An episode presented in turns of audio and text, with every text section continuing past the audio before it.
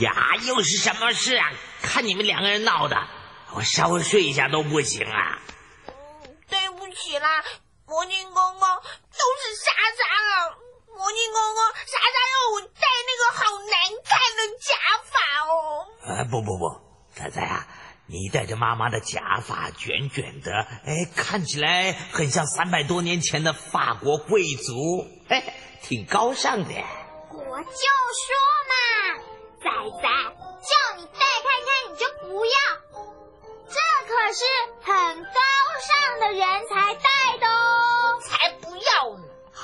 莎莎，你也别故意闹了。可是魔镜公公，为什么在以前的法国人会戴这种假发呢？这是因为当时法国有一位国王是路易十四，他很爱漂亮，只可惜啊，他有些秃头。啊哈，和魔镜公公一样啊。嗯 嗯，这路易十四啊，为了掩饰自己的秃头，哎，就设计了这种长长卷卷的假发戴在头上。那些大臣跟贵族们一看到国王都戴这种假发，他们就跟着模仿啊。于是，在当时的法国便形成了一股戴假头发的风气哦。啊，好奇怪的国王哦！嘿嘿嘿，在当时的法国宫廷啊，不仅模仿路易十四戴假发，而且路易十四喜欢穿高跟鞋，哎，大家都学着，哎，也穿高跟鞋。路易十四戴假发是因为他秃头，那他为什么又要穿高跟鞋呢？哎呦，这还用问吗？他一定是个子不够高，才会穿高跟鞋，对不对，毛巾公公？哎，不错，路易十四啊，很喜欢装扮自己。不过他可不只是一个爱漂亮的国王哦，他对治理国家也很有一套哦。哎，现在就让我们一起来听他的故事吧。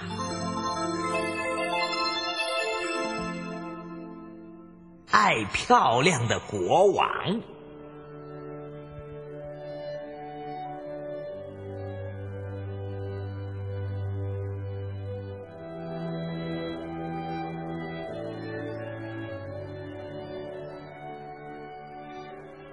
大约在三百多年以前，法国有一位年轻的国王，叫做路易十四。路易十四年纪虽然很轻，说话的口气却不小。他一上任就说：“朕即国家”，意思是说我就是国家。他绝不让人有说话的余地。面对新国王的这项命令，百姓们实在是担心极了。哎你想，国王从小生活在宫廷里，无忧无虑，要什么有什么。如果他身旁有个宰相，就可以劝阻他不要乱来。嗯嘿，可是现在他自己来管理国家，我担心没有人在他身旁劝他，我们的日子就会越来越难受了。唉，可不是吗？从前的马萨林宰相啊，真是个能干的宰相，他把咱们国家治理得多好啊！就是嘛，我也很怀念马萨林宰相，可惜他已经死了。但是劝诫国王是大臣的责任，难道那些大臣们真的都不管国家大事了吗？哼，谁敢管呐、万一惹了国王不高兴，恐怕脑袋就得搬家喽。哎，国王真的这么残暴？哎，不不不，我听人家说，嗯，国王并没有限制大臣们，而是让那些大臣们啊自己不想过问国家大事。哦，那国王是怎么做的呢？嗯国王呢，他天天宴请大臣们饮酒作乐啊。哎，那些大臣们有的吃，有的喝，有的玩儿。哎呀，谁还会记得国家大事啊？难怪，看这样子。百姓们说的没错，路易十四的宫廷里果然是一片欢乐景象。哎，你有没有听到国王昨天晚上喝酒时透露的消息啊？没有啊，是什么？国王昨天晚上说呀，好久没有去打猎了，想去打猎玩一玩。哎，我们要一起跟国王去啊！哎，太好了，好久没有去郊外玩了，每天晚上和国王一起喝酒，筋骨都快酸透了。哎呦，别打哈欠了！哎，国王来了，参见陛下。嗯，各位大臣们，你们有什么事儿要禀告的吗？呃，没有没没有没有。嗯，没有的话就早点回去休息吧。呃，陛下，哦，哈，是科尔伯特，有什么事吗？呃，老臣已经清理出贪污的大臣傅开的财产，请陛下过目。嗯，这傅开竟然在做官期间勾结税务官，贪污人民纳税的钱，而且把家里装饰的比皇宫还漂亮，根本就没有把朕放在眼里。哈哈，不过幸好有你科尔伯特检举他，而且我们也把他给捉了起来，这真是一件令我高兴的事儿啊！这都是陛下的领导有方啊！呃，这样吧，朕就命你做财务大臣，以后法国的一切财务就由你主持好了。谢谢陛下。不过在老臣做财务大臣之后，老臣对陛下有一个请求。嗯，你说吧。陛下每天夜宴王公大臣，这似乎不太好吧？老臣觉得陛下应该有所节住嘴！啊！你竟敢干涉我的行为，还管我应不应该请大臣们喝酒？你好大的胆子！嗯。这个时候，在皇宫里的所有大臣们都屏住呼吸，打哈欠的也不敢打哈欠了，想睡觉的也都醒过来了。大家在心中想：科尔伯特完了。可是，科尔伯特仍然不害怕。陛下，如果为了建设法国，即使花费千万，老臣在所不惜；但是为了没有用处的享乐，即使花费一个发廊，老臣也不会答应。但是如果法国跟外国打仗需要花钱，老臣就是捐出家中所有财产，甚至老臣为了国家丧失性命，老臣也在所不惜。请陛下三思。你，哎呀，这路易十四实在是气极了，科尔伯特居然敢在大臣们的面前说那些让他下不了台的话。他气冲冲的往皇后的房间走了过去。走着走着，有一个声音从他的心底浮现出来：“哼，什么嘛，科尔伯特啊，竟敢说那些话来顶撞我！我是国王哎，整个法国都是我的，从小到大没人敢顶撞我，他怎么可以这样呢？”那是他心中的恶天使声音。接着，他心中又有一种善良的天使声音浮了上来。唉，其实科尔伯特说的话也很对，他是为了整个法国着想。嗯，我是不应该把时间跟金钱浪费在那些宴会上，在那么多大臣中，只有他最忠心，最肯替人民着想。我不应该对他如此生气。这两种声音不断的出现在路易十四的心中，不知不觉中，他已经来到了皇后曼特农夫人的房里。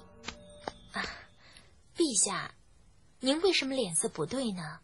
是不是有什么不愉快的事啊？哎，刚才在宫廷上啊，科尔伯特劝我不要太奢侈，我一生气就走了。在路上，我一直想。我是应该生气还是应该懊恼呢？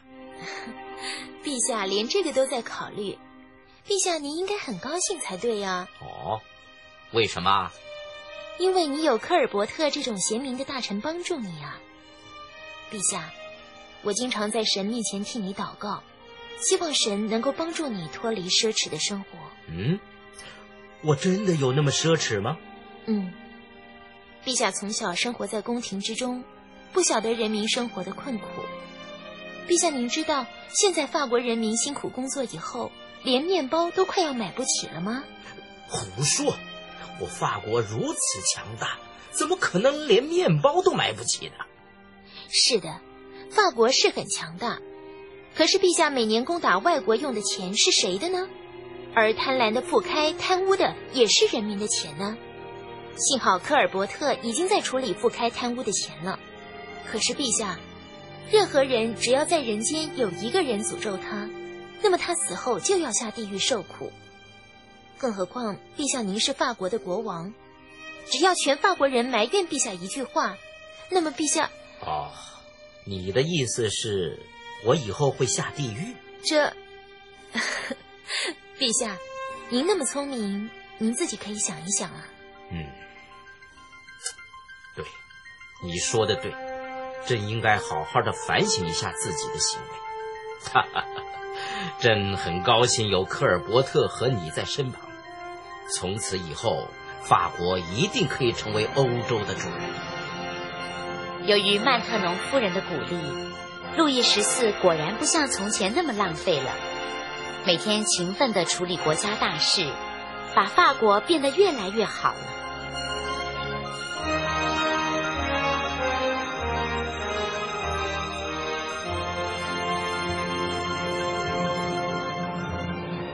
可是，爱美的路易十四仍然不会忘记打扮自己。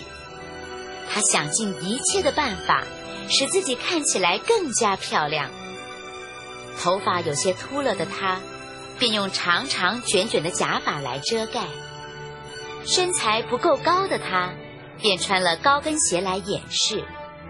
可是，有一天，当他打扮好，在照镜子的时候，突然叹了一口气。唉，陛下为什么要叹气呀？我是在想，我打扮的这么好看，可是我的宫廷却是如此的破旧，和我华丽的装扮完全不符合。想我一个法国国王，居然住的这么破旧，实在是令人伤心呐。陛下，请放心，老臣早已经注意到这个问题了。我已经设计好一份皇宫的蓝图，请陛下过目。科尔伯特，你不觉得我在浪费吗？哦不不不不不，现在的法国已经很强大了，许多外国使节都会来拜访陛下。我们的确需要一座豪华的皇宫来表现我们法国的国威啊！太好了，科尔伯特。就照着你的设计图去建筑吧。是，臣一定会让陛下满意的。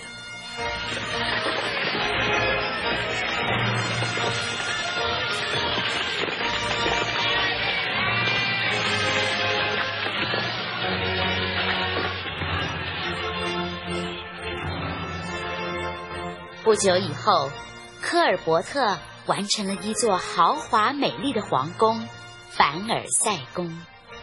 在这座皇宫里，有一间是为爱漂亮的路易十四专门设计的，里面贴满了镜子，路易十四可以在里面随心所欲的照个够。那间房间就是有名的镜宫。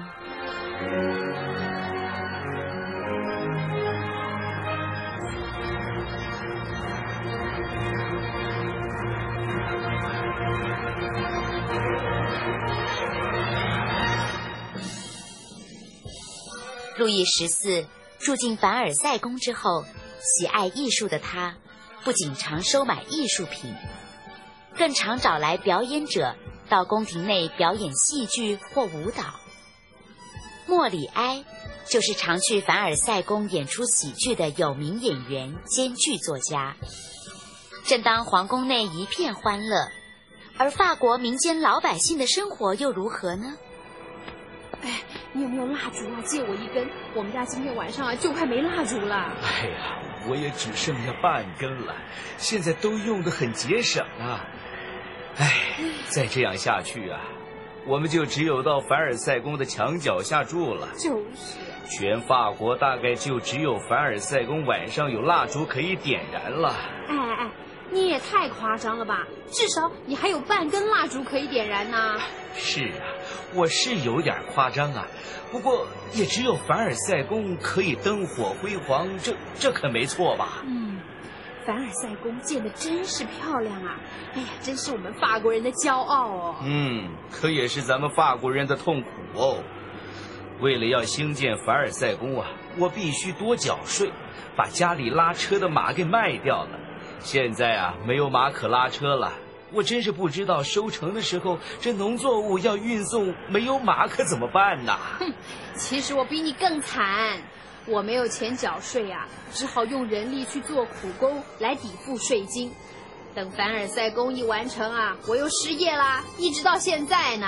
唉。其实现在像你这种人很多呀，你的态度呢还算是很温和，不会咒骂。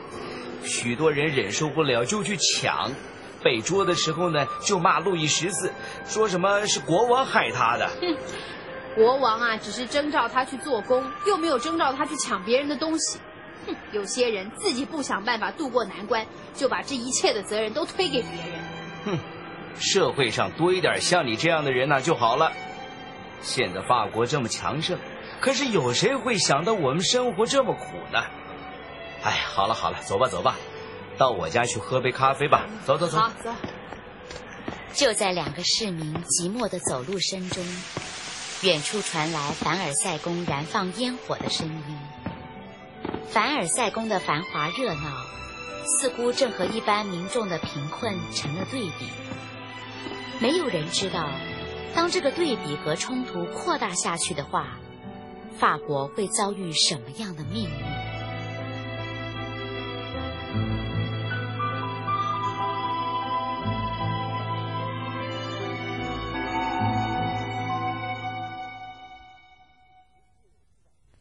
路易十四在位七十多年，是世界上啊在位最久的一个国王。等他去世了。法国人民竟有人欢呼起来了！啊，好可怜哦！怎么会可怜呢？这是一定的。他那么奢侈，而人民的生活却那么苦。所以啊，在他死后不久，就爆发了法国大革命。在历史上，路易十四一直是一个呃很矛盾的国王。怎么会这样呢？因为他把国家变得很强。可是连年对外征战用了不少钱，这使得人民的生活穷了。又因为他爱好艺术，使得法国人民普遍对艺术的追求甚于一般人。一直到现在啊，我们想到文学、美术这些艺术啊，一定先想到法国。由于路易十四的提倡啊，所以到了今天。全世界仍然以法国为艺术重镇呢。一定要去法国住。哎，你又不会说法文，我可以去学啊。那我也要去。去戴假发，穿高跟鞋啊。我又没有秃头，而且我以后会长高。我又不是魔镜公公，他才要戴假发嘞。哎。我讲故事给你们听，你们怎么可以这样取笑我？我不讲了，我要回去了。啊，魔镜公公，不要这样，别这样啊！魔镜公公，你好像还没有讲到结论呢。仔仔，你怎么可以叫魔镜公公讲那些那么严肃的话？哦，说不定啊，讲着讲，他又要趁机训我们一顿呢。哎呀，没办法。金公公会生气啊！哎哎哎，你们到底听不听啊？哎，听。好，我问你们，路易十四留给法国人什么？假发跟高跟鞋。乱讲啊！是凡尔赛宫啊！哎，莎莎说的不错。不过路易十四留下来的不只是凡尔赛宫。还有当时在法国宫廷表演的音乐、芭蕾、戏剧，跟他收藏的艺术品，这些啊，呃，算得上是他对法国的贡献了。可是，他也把贫穷留给了人民。嗯，对呀，可是每一件事情都有利有弊呀、很难找到十全十美的事啊。哎，你们两个嘀嘀咕咕的在说什么？啊啊，我们我们我们很想知道一件事，什么事啊？嗯，我们很想知道妈妈的假发又是戴在魔镜公公的头上，不知道好不好看？仔仔，快动手啊！好哎呀救命啊